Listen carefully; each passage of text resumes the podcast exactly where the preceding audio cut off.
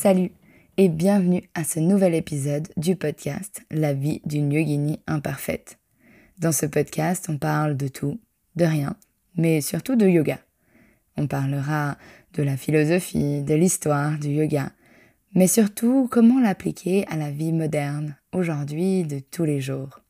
On parlera aussi de comment développer son business, et que tu sois enseignant de yoga ou pratiquant, ou peut-être que tu découvres à peine le yoga, tu pourras toujours apprendre, découvrir de nouvelles choses et évoluer vers une version meilleure de toi-même tout au long des épisodes. Alors si tu es prêt, mets tes écouteurs dans tes oreilles et laisse-toi transporter par ce nouveau podcast.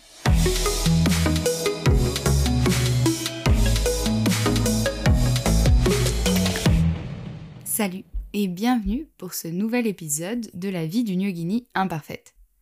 Aujourd'hui, je vais te faire un court épisode sur les différentes pratiques de yoga, son évolution au travers des âges.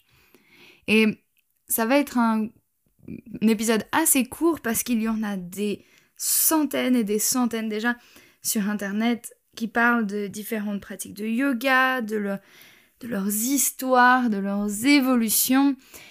Et clairement, je ne suis pas du tout assez calée dans euh, l'histoire du yoga pour te parler de tout ça.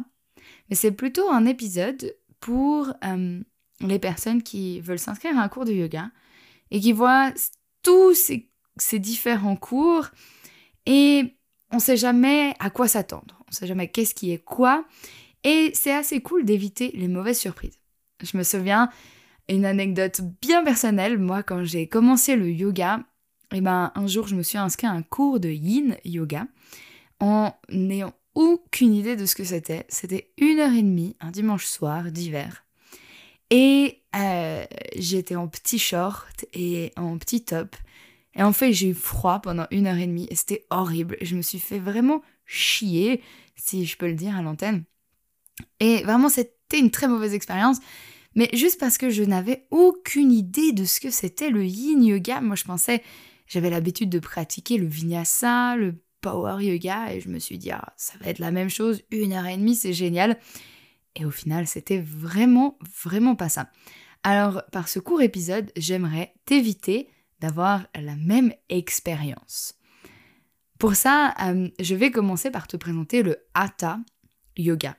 C'est une forme très ancienne du yoga concentrée sur l'union entre le corps et l'esprit. Aux alentours du 9e siècle, un, sage indien nommé, oh je vais y arriver, Yogi Svatmarama, oh, j'aime pas dire les noms comme ça, alors que je les connais, mais je suis dyslexique et du coup c'est super dur. Enfin bref. Eh ben, c'est le mec qui a écrit Hatha Yoga Pratipika. Pradipika. C'est un texte vraiment fondamental qui définit les principes du Hatha Yoga. Et ses racines, euh, pourtant, datent de bien avant. Euh, on a euh, déjà trouvé des traces d'apparence, enfin des traces du yoga depuis 2000, 2500 ans. C'est vraiment quelque chose d'extrêmement vieux. C'est le yoga, c'est la racine du yoga. D'ailleurs, euh, le nom Ata vient de la combinaison de A, qui est le soleil, et de Ta, qui est la lune. Et cette combinaison représente l'équilibre des énergies opposées dans notre corps. Le principe du Hatha Yoga est de rester longtemps dans chaque posture. Pas comme le Yin, qui est quelque chose de très restauratif, mais on va euh, passer de posture en posture, normalement, soit en revenant en Tadasana, en posture de la montagne, soit même en Shavasana, se coucher sur le sol, car on prend le temps entre chaque posture d'intégrer, d'imprégner les bienfaits de chacune de ces postures, chacun de ces asanas. Donc si tu vas dans un cours de Hatha Yoga, ne t'attends pas à faire des flots extraordinaires, c'est vraiment pas ça du tout. C'est un yoga très statique où on va en fait rester assez longtemps dans chaque posture. Ça ne veut pas dire un, yoga facile, bien au contraire, ça peut être très dur parce que ben, tu vas rester en guerrier euh, pendant plusieurs, plusieurs minutes et les bras et les jambes peuvent commencer à vraiment fatiguer. Ensuite, j'aimerais te présenter le Vinyasa Yoga. Le Vinyasa Yoga, c'est une pratique dynamique qui se concentre sur les transitions fluides entre les postures. Le yoga vinyasa a gagné en popularité ces dernières décennies, mais ses origines remontent elles aussi à des milliers d'années. Patabi Joy est une figure majeure du yoga vinyasa moderne. C'est dans les années 30 qu'il a développé le Ashtanga Yoga, une forme de yoga vinyasa structurée avec une séquence précise. Son enseignement a attiré de nombreux adeptes à travers le monde. Mais après Joy, le yoga vinyasa s'est séparé du Ashtanga. Il y a aussi Ashtanga vinyasa. Il y a plein de différentes euh, interprétations du yoga vinyasa. Le Ashtanga et le vinyasa sont à peu près pareils, ils sont similaires, sauf que dans le Ashtanga, on va avoir une euh, séquence précise, alors que dans le vinyasa, on va avoir des séquences qui changent tout le temps. L'idée du vinyasa, c'est d'enchaîner les postures. Moi, j'aime dire que parfois, c'est même les transitions qui sont les plus importantes dans le vinyasa. Un cours de vinyasa classique, tu trouveras toujours un échauffement, après des salutations au soleil, puis des flots avec des vagues, des enchaînements de euh, postures de, de asana. Et enchaîner ces postures ou enchaîner la gauche et la droite, eh bien, on va faire un vinyasa qui est un enchaînement en fait de postures qui nous fait passer de notre planche au chien tête en bas. Et de la planche, on passe au chaturanga dandasana, puis chien tête en haut, puis chien tête en bas. Le vinyasa, c'est pour moi la façon la plus créative de faire du yoga dynamique parce qu'on peut toujours inventer ses propres séquences. C'est illimité. J'adore. Voilà, je suis pas très objective parce que c'est le yoga dans lequel je me suis formée et c'est vraiment pour moi le yoga que je pratique le plus. Mais je l'aime vraiment de tout mon cœur. Ensuite, j'en ai déjà un petit peu parlé, mais euh, on va parler de Ashtanga Yoga. C'est une pratique exigeante qui combine respiration et mouvement fluide. Le Ashtanga Yoga a été popularisé aussi par Patabi Joy, comme on en a déjà parlé. Il a créé une séquence spécifique de postures divisée en différentes séries pour développer autant la force, la souplesse que la concentration. Le Ashtanga est d'ailleurs des fois appelé Yoga Raja. Ce terme signifie royal en sanskrit. Il reflète l'idée que cette pratique exigeante peut conduire à un état supérieur de conscience et d'éveil. Si tu suis des cours de Ashtanga, tu vas certainement pratiquer la série 1 ou même une partie de la série 1, car cette série est faite pour durer environ 90 minutes ou 90 minutes si on est déjà un Ashtangi avancé. C'est dans le Ashtanga, tu trouveras des salutations au soleil A, des salutations au soleil B, des vinyasa aussi qui vont euh, se retrouver entre certains mouvements, mais c'est surtout une pratique qui est toujours, toujours la même.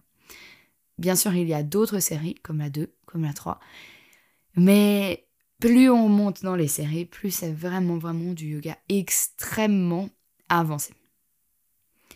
Pour passer euh, au côté yoga un peu plus doux, euh, il, y a du, il y a beaucoup de choses dans le yoga doux. Moi, j'enseigne par exemple du yoga doux, que j'aime appeler yoga doux ou yoga restauratif. Ça reste quelque chose de très flow, de très mouvement, mais tout en douceur. Hein, c'est des cours qui vont être plus lents, plus doux, plus euh, gentils.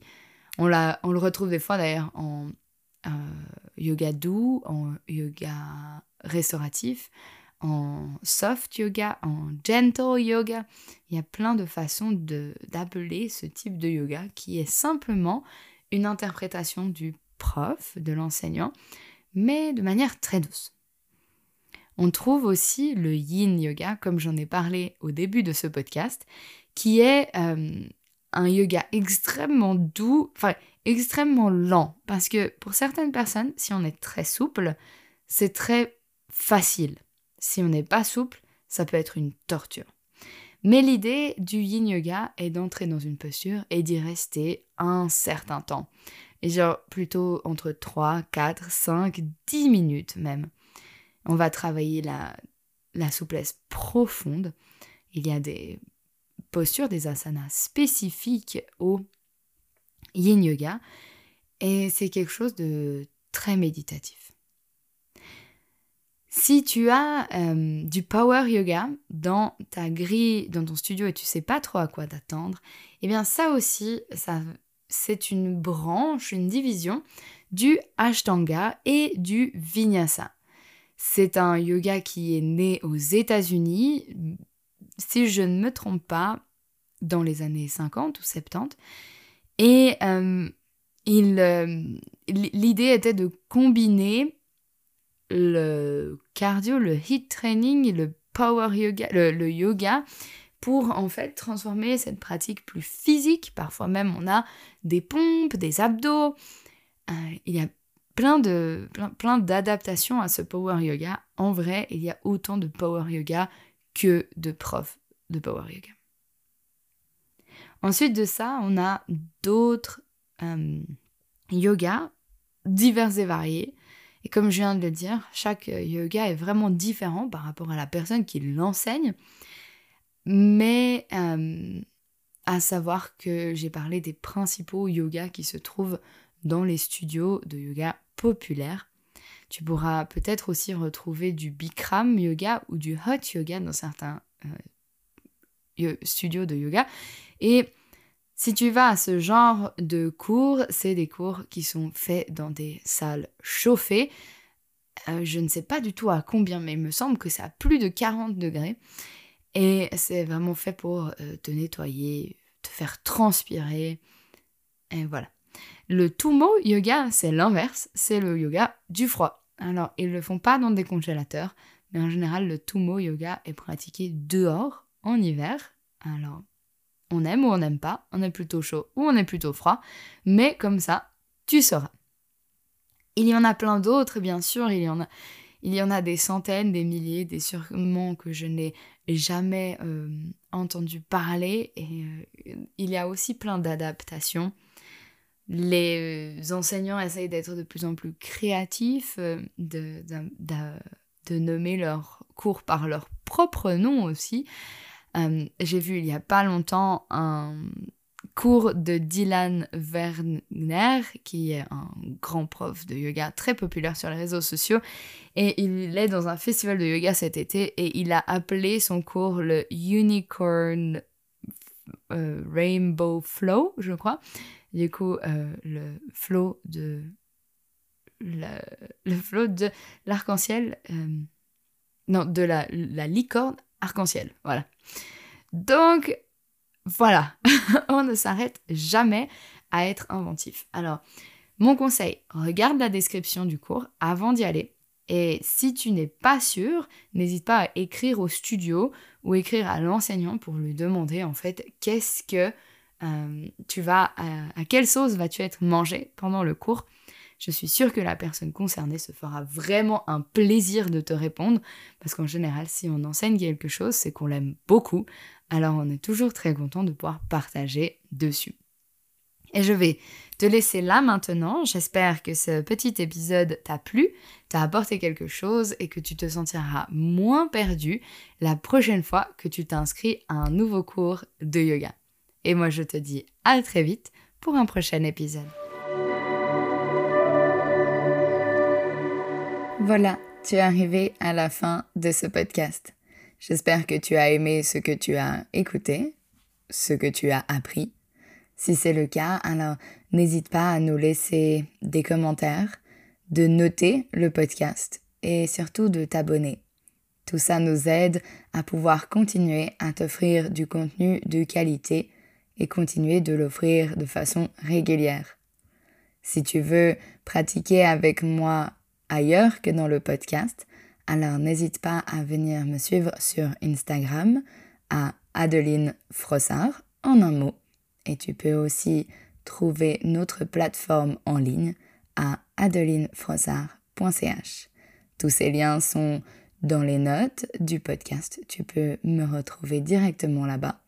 Et j'espère qu'on se retrouve très vite pour un prochain épisode.